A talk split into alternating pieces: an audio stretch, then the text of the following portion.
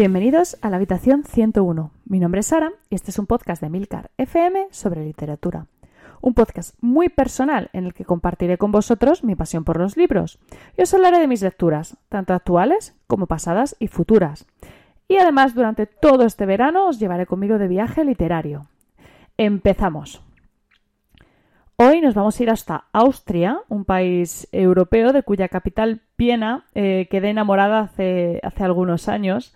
Es una ciudad imponente que en su día fue la capital del poderoso imperio austrohúngaro y en la que merece la pena visitar sus, imponentes palacios.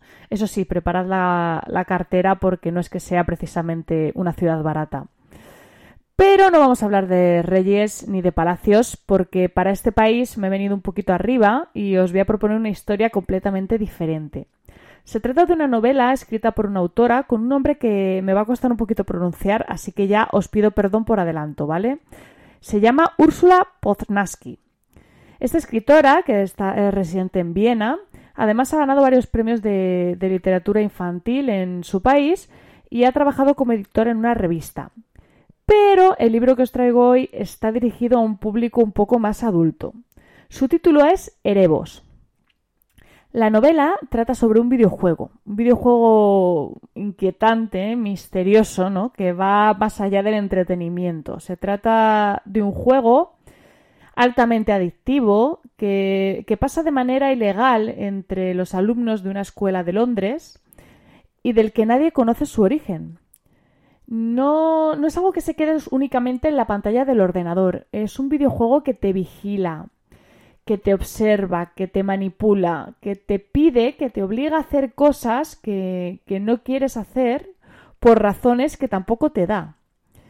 No sé si recordaréis esto, pero hace algunos años apareció un juego, eh, lo entrecomillo porque para mí no es un juego, pero bueno, un juego similar eh, que tuvo desgraciadamente bastante fama, porque se difundió rápidamente entre los más jóvenes y bueno, entre, otras cosas provocó pues varios suicidios en, distintos países.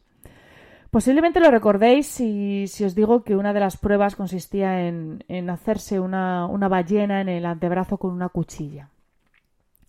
Cuando leí la noticia, pues me acordé de esta novela, que había sido publicada cinco años antes, y bueno, no sé, es triste comprobar cómo a veces lo que nos parece imposible en ficción puede acabar siendo un, titular más. La novela refleja bastante bien el, el, incomprensible proceso que lleva a confundir realidad con fantasía hasta, hasta unos niveles que, bueno, desde fuera, eh, desde luego parecen completamente ilógicos.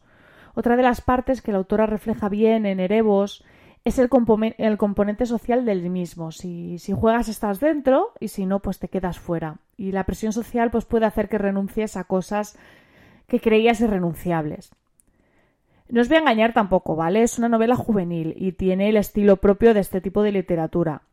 La ventaja, bueno, pues que tiene un ritmo muy ágil, el estilo es muy conciso, muy directo y además es autoconclusiva, que, que con tantos libros en la pila yo creo que es algo que se valora.